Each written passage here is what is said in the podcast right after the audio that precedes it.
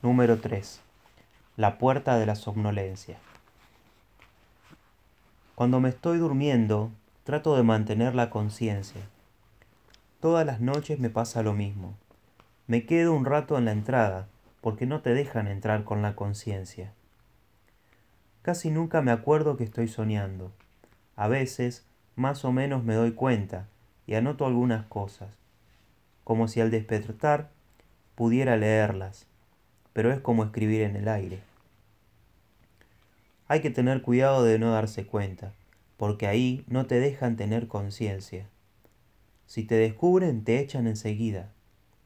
A veces no se dan cuenta por un rato y yo aprovecho, aunque es muy de vez en cuando. Me gustaría poder esconderme, pero el guardián del sueño es el mismo sueño, o sea, todo es sueño ahí, hasta yo mismo. Por eso no me puedo esconder no vale. A mí me gustaría tener conciencia cuando estoy allá, como cuando estoy acá. No te dejan hacer la tuya.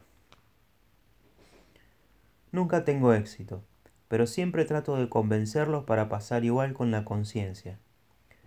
Como soy muy cabeza dura, la última vez se me ocurrió algo. Ya que tenía que dejar la conciencia en la puerta sí o sí, le até un hilo y entré con él unos cuantos metros. Así, cuando todos se distrajeran, podría recuperar mi conciencia. Pero nada, me cansé de esperar el momento oportuno y resignado abandoné la conciencia. Entonces ando así durante todo el sueño. Según el entorno son las circunstancias. Según las circunstancias, mi comportamiento. Escenas y paisajes pasan, no sé cuántas cosas no recordadas pasan, hasta que llego a alguna parte, encuentro un hilo y empiezo a tirar de él. Recupero la conciencia e inevitablemente llega al final. Comienzo a despertar lentamente. Siempre es igual. Trato de quedarme ahí, en el último tramo de hilo.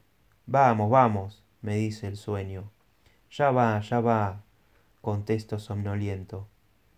Pero ni creas que voy a resignarme tan fácil. Mañana voy a seguir insistiendo.